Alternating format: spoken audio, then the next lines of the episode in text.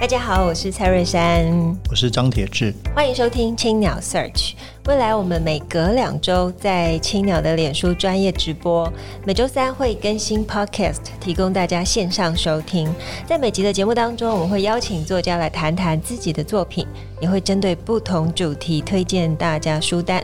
欢迎大家订阅，让我们一起享受阅读的美好。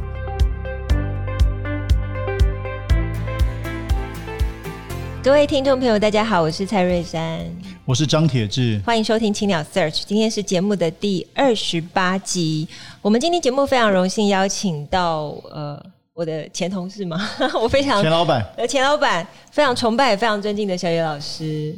你好，大家好。其实呃老师在上个月哦、呃、在南国漫读节开幕的时候就已经用《编剧魂》这一本书呃跟我们开启整个。八十场讲座，那这八十场讲座的一开始，我们用编剧回来开，其实也跟在多年前发生在屏东的这部很重要的电影有关，叫做《孤岭街少年杀人事件》。那里面有一个场景呢，因为要寻觅到呃，在比较早期台湾的一种呃复古的氛围，结果没想到在屏东的胜利新村的街道上，呃，开启了我们的拍片计划。那我们先跟小野老师聊聊，就是关于这本书，其实是呃小野老师在四十年在电影圈的实战经验化成文字，是一个编剧养成的工具书。小野老师，你是怀着什么样的心情写这本书呢？因为编剧工具书这应该是很很很很难写的。对啊，你到现在还没有说出书名啊？编剧，就小艾老师这个著作等身已经出了这个。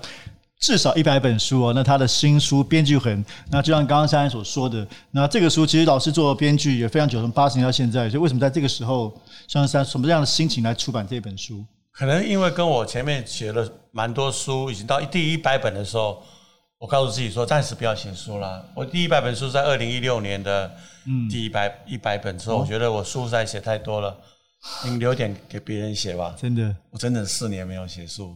啊，类似这样。后来我女儿跟我讲说：“爸爸，你写了很多书，有一样东西你一直没有写，就是编剧嘛。”她说：“现在现代人很需要呃别人的一些建议怎么做，就是类似工具书。”我这一百本书里就没有工具书。曾经努力，有人也跟我讲说：“现在你写怎么样写作作文怎么写？”我都想，我都我被很多人那个建议说写工具书，可是我都没有成功，因为我觉得一个创作者最难就是。告诉别人怎么创作，我觉得这个有点太难教了吧？是，所以的确是我女儿催促我说：“你试着写一本比较可以留下来给别人当参考工具的东西。”然后一我写过那么多剧本，你可以综合自己过去的经验，所以就这样整个念头是这样起来的。然后正好我也做了一场演讲，是讲杨德昌的《孤岭街少年杀人事件》，从二十个二十个演员、二十个角色变成两百个。从一个青春少年片变成一个白色恐怖历史片，嗯，我正好有一场演讲是讲这个，我也是被迫去整理说要怎么做一场演讲。我就在那场演讲中公布了六个方法，嗯，我就是公在那场演讲中公布了六个科学方法，这一切造成我这本书终于可以快要可以写，然后加上我又开一个编剧，在我的学校里开个编剧班，教了二十个孩子怎么编剧，所以这一切的一切好像时间到了，在二零一六年开始筹备。写到现在，其实这也远远不只是一本工具书。我自己看，觉得它有，因为很多朋友可能不一定想要从事编剧，但是也可以得到很大阅读乐趣，包括怎么去看电影、赏析电影，包括你写很多台湾电影史上你所经历过的很多小故事。所以它是很复杂的。我说它又是工具书，又是台湾电影的一些小故事，又是可以教你如何看电影、阅读电影这个事情。所以老师当时写作，这的确感觉上你写这本书是有策略的，就写作技巧在里面。其实我一直动手不了，直到有一天。我拿起稿纸来，以前都用，已经改改用电脑写作，写很久了，大概写了七八年了，不是七八年，就反正就是写了十几年了，讲错了。有一天我忽然想恢复以前写剧本的那个心情，晚上，是哦，我就拿出我的稿纸，我的稿纸在在桌底下还有一大箱，是是出版社印给我的，他希望我一直写。哦，还有画面了。哎，对，稿纸我拿出来，我突然哈，好像开启了水龙头一样，开始写。我很喜欢编剧，因为年轻的时候编剧。给我给我预计预预知未来的人生，我很喜欢编编剧，因为到了有年龄之后，好像回味自己的人生。我很喜欢编剧，就忽然像像写诗一样，一直写写写了好几章啊！我可以了，可以了，这次我就开场。那我就顺着开始讲，我怎么样去进入编剧这个行业。那我就知道我，我我我唯一跟别人同样写编剧书的差别是，我有的经验别人都没有过的经验。我觉得用这样开始一路写台湾早期的台湾电影类型，对，学生片、成长片啊、军教片，哎，都我都有历经历过。换句话说，我我试着写一本只有我能够写这个东西跟人家区隔的，包括六个科学方法，我想没有人想过吧？就是作为一个作者，唯一的立足之点就是找到自己跟别人绝对不一样的地方。我终于找到可以写的地方。那你要不要聊聊老师当年是怎么样进入编剧这个行业的？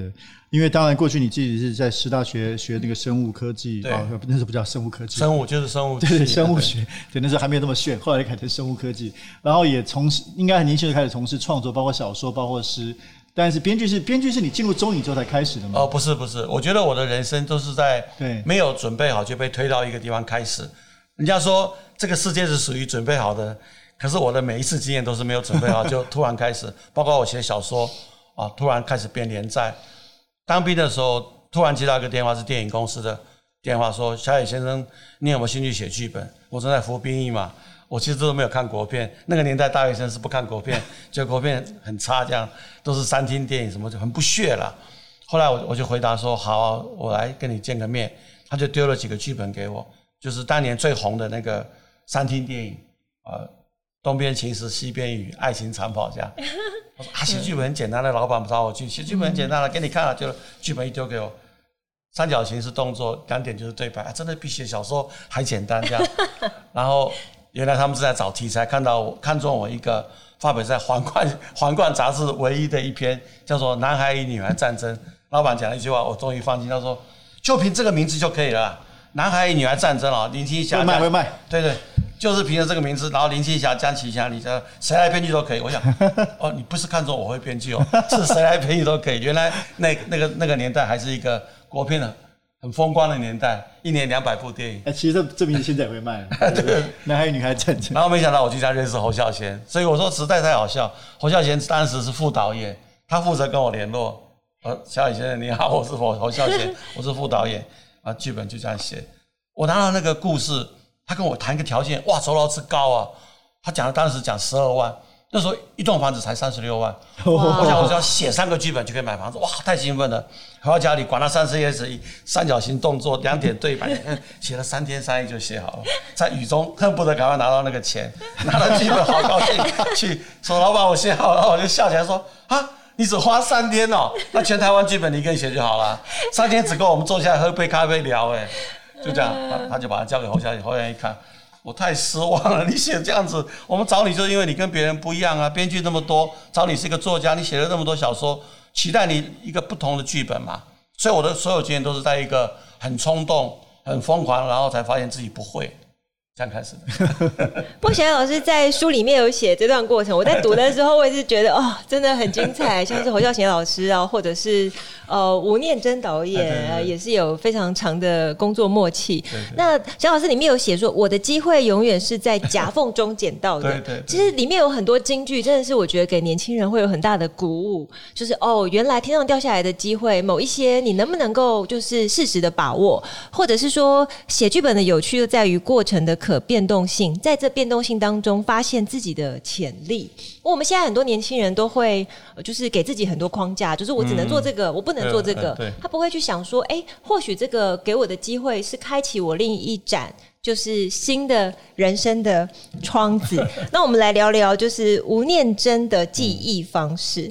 就是小野老师在书里面有归纳，呃，认为因为里面有写到说，哎，觉得吴念真导演很厉害，好像可以把一部电影的台词从头背到尾。对，有一次可以背出来。分场哦，说有有一次也是背给小野老师听。对对。然后后来小野老师就想，到底怎么背的呢？对。所以就归纳出了一个 F 等于 ma。对对。这个其实我觉得我这个人就是永远是胆子很大，先答应再说。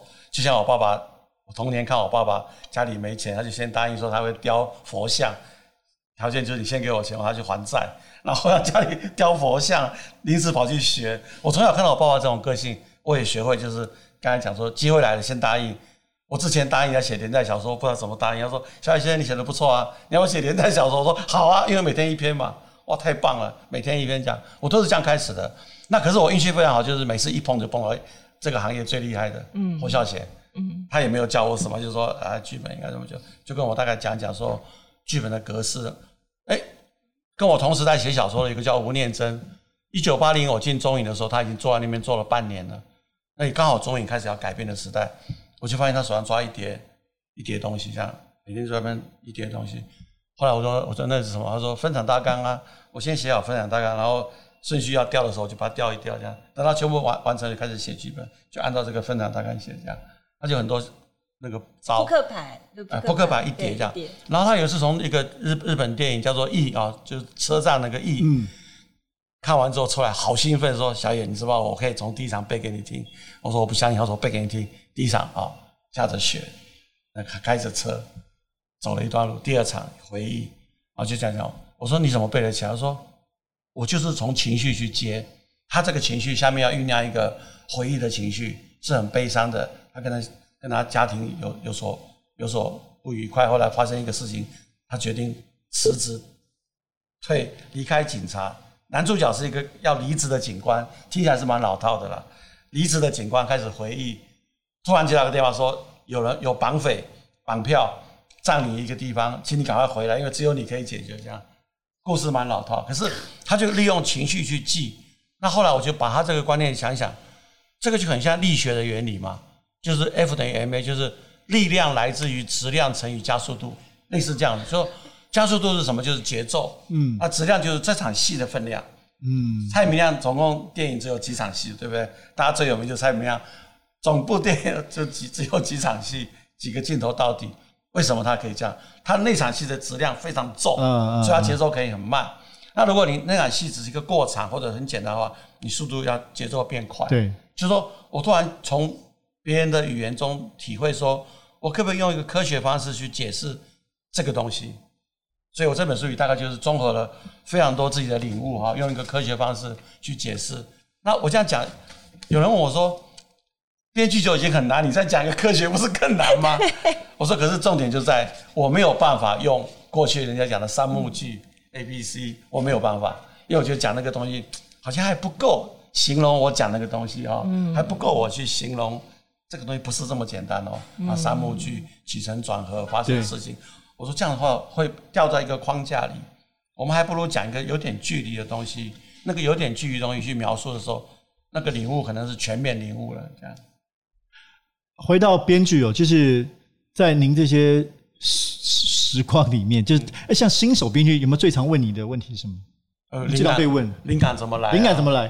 那你会怎么回答？我觉得问题好难，也常问我说：“哎，什么杂志？你的媒体？你是从哪找素材？哪里找灵感？”我也觉得问题很难，好像有一个系统的、很深奥，给他很觉得很有道理的回答。我以前的经验是，生活转换是最大的机会。生活转换，比如突然去当兵嘛，突然出国嘛，突然变老师嘛。那个生活转换是灵感来的一个很很好的契机，可是万一我生活一成不变呢？我就就是一直在做同一件事。对，我是银行里面收柜台的啊，哦，比如我在银行里面天天收钱，那错了，因为你如果是银行坐在第一线的柜台，你不会觉得每个人进来都不一样吗？一个匆匆忙忙拿着钱包进来的欧巴桑，一个一直在找钱的人，一个是忽然联络不到朋友，他正在找找那个他的存款簿的时候，忽然电话接起来。电话在跟别人吵架，他每一个人都是故事啊，所以当你会抱着很新鲜的心情在坐在那个位置的时候，你每天都是全新的一天，每一刻都是全新的一刻。那作为创作者最幸福就是，拿我来讲好了，我每天一出门，只要一上任何车子啊，公车、捷运、骑脚踏车、自己坐车，每一件事情都会新的。你你想想看，你你搭捷运，我就我就记得我有一次搭捷运上去，我其实要去花莲，我搭车要只要到。到那个到火车站去搭车，我就一上来很挤，因为挤就偷偷看到前面有一个女生在划手机，她正在写一个文案呢，真的好巧，我就一看，我不是要故意看，因为一直挤嘛，我就看到前面她写，悲伤是沉重的，什么快乐是那个 light 的，后面还有两句文案，她还没写完，我已经到，我就下车，我就帮她接完了，帮她接完了，我后来把这个写成一篇文章说。他还没有写完，他们正在想的时候，我已经想出来答案了。我就下车继续把它写。哦，我觉得这个很棒。所以我觉得创作者好好玩，就是你作为一个创作者，无时无刻都是在创作中，然后在夹缝中最容易写作。譬如等车的时间，对对对，我好喜欢提早半小时到一个地方。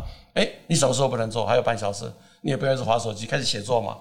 那你你也可以划掉半小时嘛？你也可以就马上开启一个开始写作。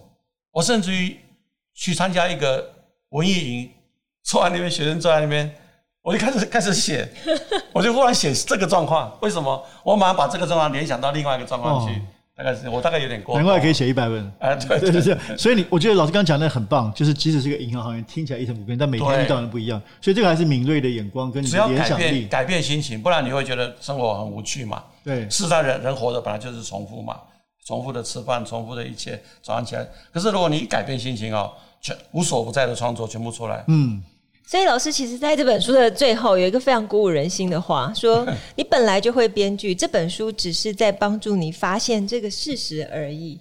哦，如何在透过这本书当中，你如何从生活当中的每一个细琐可以找到自己的潜力，发现惊奇？我觉得这是这本书我读完之后，哦，带给我很大的收获。就像是呃，像我自己本身哦，我是中文系毕业，然后我也写一本书，可是我就我。绝对觉得自己没有办法成为编剧，但是因为读了这一本，你可以说它是工具书，然后你我觉得也可以说它是一个非常激励人、激励年轻人可以发掘自己更多潜能的书本，因为它非常步骤化的告诉你如何成为一个编剧，但是还是要靠你自己的灵感去发掘更多。我想这也是小叶老师呃出这本书很大的用意嘛。甚至于他原来已经是编剧的人，看我那个书哦，他马上写进来感谢我，他只读到前面几句说。呃，编剧最快乐的地方就是在跟别人沟通。你把你东西拿出来给大家，七七嘴八舌挑剔。他说完领悟说，为什么他活活得不快乐？是他作为一个编剧，他不愿意人家改他东西。他说哦，原来你们你们这代编剧是这么可以挺挺难而出的讲自己的心事。我们甚至于有时候是聊天中 idea 就出来，每个人都要讲自己成长啊。吴念真讲他自己的初恋故事，讲完之后，胡孝贤一听说，给我拍。你故事太精彩了，律师讲，啊，这是我的隐私，我只是不小心大嘴巴讲出来，大家都不不吝很不吝啬的讲自己的心事，这样，那那个都是大家的隐私。那现在年轻人有一点点自我保护很很很严重，就是我我在家里边哦，你不要动我，你动我，我我的那个不能动。那你就会很痛苦，你就不能做这个行业。这个行业最基本的，它跟写诗、写小说跟写东西就是不同，因为你写东西是要拍成电影，对，要给大家，不是写给自己看的。当然，你也可以写个剧本不拍，但是通常写电影剧本的目的就是那个剧本是要给人家参考，说我是摄影师哦，我就先把剧本看完，我的摄影风格怎么样怎么样。我是美术，看完这个哦，我的美术风格。我是演员，看看你写我这个角色，我是自己开始练习。哇，它多复杂的东西。另外那个大概是他不能够不跟人家沟通。我我觉得这个很有趣，就是说，呃，我来帮我们大家念一下。老师在里面提到这个编剧六种科学方法，包括田野调查、故事选择、人物关系、节奏、情绪、情节发展、剧本结构。但我想问的是，就是说，呃，你觉得这六个方法除了对编剧来说需要之外，那如果不想从事编剧的人，不是从以这个为职业的人，哎，他在这里面可以得到什么样的启发？呃，思考。我我曾经想过说，这本书其实我越写越觉得他，我很想让一种人去看，就是他可以整理一下自己的思维哈。他这个只是编剧，其实就是把一个东西收集起来，变成一个故事说给别人听。如果你是一个不是从事这个行业的人，他还是一样啊。假如你是做行销的，你会知道怎么样把东西收起来，我告诉别人这是什么。通常你不要看，编剧是一本书。有时候我们去说服老板，只有一句话，哎，老板，我告诉你，我想拍一个那个人在海岛上三三百六十天什么都不吃。老板一听，哎，这个不错，一句话就是那个这个东西可以帮助你表达。我想表达是一个现在新一代的这种天天看手机、电脑，久的时候我连语言都不会了，我连用语言去告诉别人表达能力都失去了。那这个书就是告诉你整理一下。虽然我讲的六个方法是编剧，可它也可以是一个对人生的重新检查了。嗯，真的，真的，对对对。不过，其实要成为一个编剧，除了生活当中的灵感之外呢，读书也很重要。我们想要请老小叶老师给我们推荐一下你最近在读的啊、呃、几本书。好，其实我手边蛮多那个有关电影剧本。那这个是伍迪·艾伦的一个访问。像我写剧本写到现在，或者电影看那么多之后，我蛮喜欢读一个人，某一个人他跟人家对话，讲他讲他从以前那个年轻的时候怎么写剧本，后来到了老年了，在在在美国好莱坞比较没有机会了，欧洲人请他去拍拍电影，他突然领悟了很多过去没有领悟的东西。就是伍迪·艾伦，他电影我几乎每部都看，因为他就是一个几乎每年可以拍一部电影。我也是，他每一部每年都拍一部，嗯、所以你可以从他每一年拍一部看到他的个人改变。嗯，所以我跟你讲说，那个编剧跟导演，他随着他自己的人生改变，他会一直改变。那他给我最大的礼物是什么呢？他以前太厉害了，所以他在好莱坞信手拿来就拍一部电影，可是不见得卖。可是因为他东西还是有一定的基础。所以他要到资金很容易，直到有一天他要不到资金了。可是欧洲人对他一直招手说：“来来来，好，伍迪·艾伦嘛，就光是这个名字我就可以。”那欧洲人找他去，他想欧洲，他就开始有点紧张，因为他不见得熟悉欧洲嘛。可是他就开始乖乖的安静下来做田野调查，就他开始回到最最简单的编剧说：“我什么都不会，那我就开始收集资料，开始想人物的情节。”嗯，他开始把每一个人物都研究研究。过去他顺信手拈来就就可以做。到了欧洲，他反而改变编剧方式。那我在我这本书里就特别讲他人物关系，因为他把人物关系写得非常惟妙惟肖。这个故事里三个人物或者两个人物，第三个人物出现的时候改变故事，或者第三个人物出现，第四个人物又出现，忽然觉得很像化学变化。所以我就后来在化学变化这一项人物关系里面就举的举他的例子举了好多这样。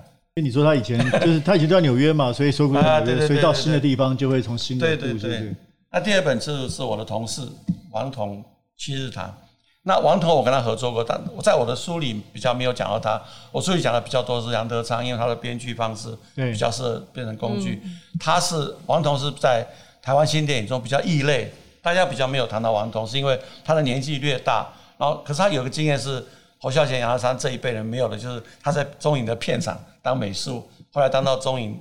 公司片场厂长是，所以他对台湾电影贡献反而是美术这个部分，所以他也拍过古装剧，啊，拍过时装，也拍过台湾三部曲，什么都做。我跟他合作过的反而是最怪的一个，叫做《策马入林》。嗯，《策马入林》是一个也是经典，呃，经典。然后它是一个写实武侠，写实武侠电影，就是说，其实就是一个短篇小说，叫做《策马入林》，从一个短篇小说改编成一个长篇的电影。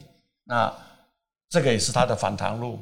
我跟他虽然同事关系，可是他的每部电影的背后我还不知道，所以我蛮喜欢到了一个年龄之后，看每个创作者他对怎么看待创作的。嗯嗯。那对对于那种想要研究电影某某一个人的电影的一整系列，它是一个很好的参考书。对，这本书是叫《王彤七日谈》。那其实前一阵子我们的节目也邀请过这个这个作者。蓝祖蔚老师来谈这本书，其实我觉得，其实我其实其实蛮期待台湾有更多对于台湾自己，包括电影史啊，包括文化史的挖掘跟讨论，其实都还远远不够。我觉得，对。其实我读这本书啊，其实内内心也是很很很激动，因为我从小叶老师的文字里面看到一种呃很真挚的梦想啊，怀抱着梦想的情感，还有一种。对于这世界，还是有很多善的理想。然后，像是里面姚老师就会说，任何事物如果掉入了一成不变的规则中，注定会走向死亡。然后开始告诉你剧本是怎么诞生的。然后以及呢，我们得充满真挚的情感，有一种非说不可的欲望，一切才可以开始。那里面的文字当中，其实我一边读啊。我真的，我就开始拍里面一些文字，然后传给铁哥。我就说，哎、欸，跟你在创办 Verse 的感觉好像、哦。所以你算是很认真读这本书的读者哦。对对对，我里面都有做。老师的这个就是，我觉得不管他你讲话或者文字，就非常的易读，可是里面就是很多很多的金句，嗯、对，非常非常 inspire。然后或是像呃，小老师有形容说，隐隐在胸中被点燃的是那种想要改变现状、影响世界的理想主义野火。嗯、然后也有形容自己被已经被燃烧成灰烬，对啊、然后最后默默的呃开始写自己的剧本。我后来就觉得就很很像很像铁志，因为铁志从四月创办 Verse，然后八月创刊到现在，有时候都都会觉得嗯，他他自己一直在燃烧哦，然后在燃烧就。很很真的，我觉得，嗯、呃，鼓励真的是也鼓励更多的有想法的人可以跳出来，然后呃，可以做更多的事情。就是全力以赴嘛，就是我的个性就是要么就不做，嗯、要么就全力以赴，然后做到最极致，做不下去我就离开，而且我一离开就不回头了。像电影，我做了八年，我才三十七岁哦，连我儿子都不知道我做过电影，因为实在太早了。可是我离开，递了辞呈离开后，再也不回去了。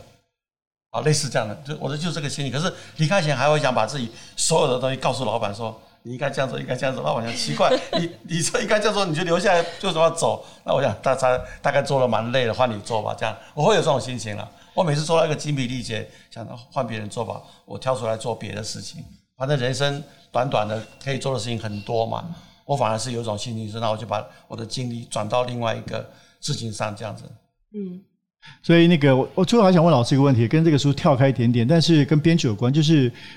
像像现在，我觉得现在台湾这半年其实蛮多电影出来的，蛮厉害的。嗯、那可是可是过去这几年台剧这个是台湾电影，就是有的好有的坏。那很多人会觉得说，哦，好像台湾导演不是很会说故事。这些我不知道你怎么看这些比较新时代的创作者，特别在编剧说故事这方面，是比你们那时候更好呢，还是说你有什么样的观点？我想就是说故事的方法，我们那年代比较成绩、比较传统的台湾台湾新电影之前那种比较传统的讲故事的方式，嗯、那。后来新电影走上作者论以后，像侯孝贤、杨德昌比较作者论以后，票房真的不好。不好之后，我们就回过头来说，我们好好检讨一下，就是就变成分两派，一派就是走作者论，一派就是回归比较商业。商业，嗯、所以比较商业，其实说穿了就是我们可不可以好好说一个故事？嗯、我永远记得张毅哈，他就说：“哎，小雨，我们不能再这样搞搞作者论，这样我们会失去观众。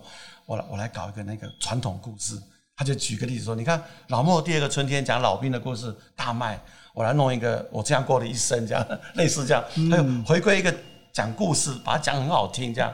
不要太有压力，说我要艺，我要考虑艺术，我要考虑别人会不会参加影展，应该回过头来讲说，我我我观众看得懂看不懂哦。那最赞成这个的还有一个导演就是李安呐、啊，嗯、李安每次都讲说，哦，拍电影我就是给人家看，我绝对不不可能关门做，因为尤其到了美国去，动辄投投资好几亿，我当然是要拍给观众看，所以他从第一部推手这么简单的故事啊、哦。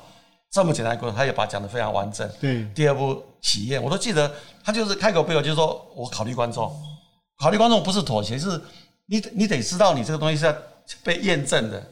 那现在年轻导演比较崇拜那个作者论，就是说我拍这部电影，我就是我就是很考虑我的艺术，我为什么考虑观众？不然就是以为观众喜欢什么就拍比较商业的，这两个都不对耶。对这两个都不对，为什么？你想要商业，通常就不商业。对，你想要艺术呢，你也做不到真的艺术，你还不如就 在这两者之间，别都不要想。嗯，就像我回到刚才你说的，嗯，你是不是很真挚的情感想要讲这个故事？当你很想讲的时候，你就试着把自己先感动嘛，啊，讲给讲给别人听，我自己哭了，稀里哗像神经病一样，那大概可以做了。那我觉得这个是非常，这几乎我觉得最最重要的事情了，就是说到底。因为就像像老师刚刚说的，我觉得有些人觉得啊，我要拍给观众，那就变媚俗。可是你如果孤芳自赏也也不行。你找到，其实做媒体也是。我昨天也跟别人在谈，人家访问我也谈这个问题，就是我们做媒体做 Verse，就是一直以来也是一样。就你一种就是哎，你很媚俗，现在大家流行讨论什么，我就去凑这对嘛。比如一般电视节目都这样嘛。对对。那另外一种就是说，我觉得我这个题目超屌，你一定要看。我觉得我也不想要只是孤芳自赏。我们大概想到一个方式，可是出发点还是我觉得我真的喜欢，我觉得重要事情。可是我要找到方法去说服观众。我我记得我在中影办过一本杂志，只有十二个月就结束了，叫做《长镜头》啊。对。那我是社长，然后找了总编辑，找了美术，想办一本水准很高的。我去找张宏志，因为他是一个行销高手。我说：“宏志，你会不会给我点意见？”他二话不说，封面用那个最有名的演员成龙、林青霞，把它拍得很美。然后里面你讲电影产业。讲得很高调，什么什么潮流，法国新浪潮，意大利，你要讲什么都可以。可是千万注意，你的封面不要走太高调，你就对你就用成龙，用林青霞，用什么，把它拍得很美，不是也是一种艺术吗？也没没没有人把林青霞拍过这么美，我们就拍一个黑白的黑白的林青霞之类，这个就告诉你说，其实你要考虑是谁拿起你这个东西，不然你就注定你自己在做，不要跟别人接触。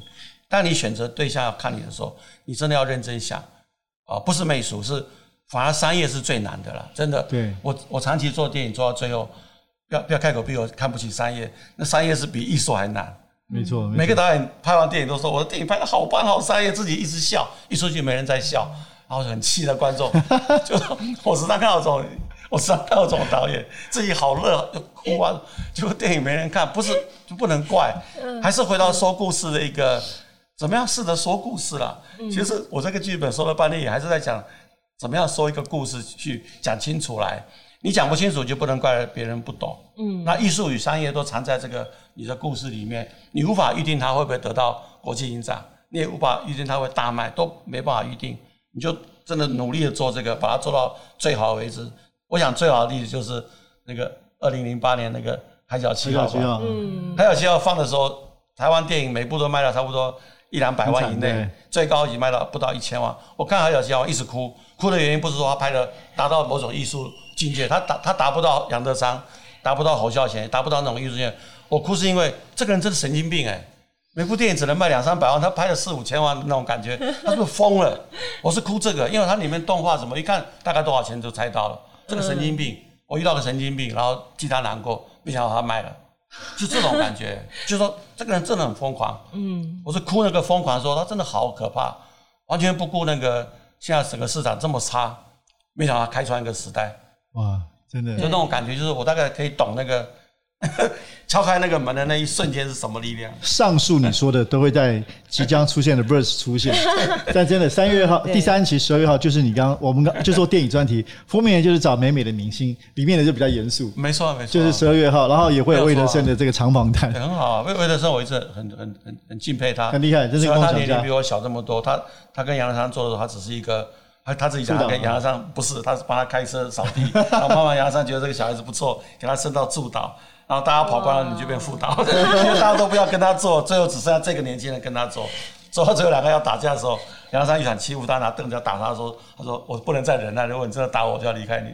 他讲这段故事，你就知道他是多么的死心塌地的跟这个大导演，是是，想跟他身上学什么这样。对，所以好玩的故事。所以这本书还有 Verse 都是要治所有疯狂的人。那我们今天也感谢小野老师，非常精彩。今天的节目也到这边，然后感谢大家收听《鸟 Search》。本集也感谢正成集团赞助器材。如果大家喜欢节目的话，可以在 SoundOn Spotify 还有 Apple Pocket 上面订阅节目，并且留言回馈。谢谢。谢谢。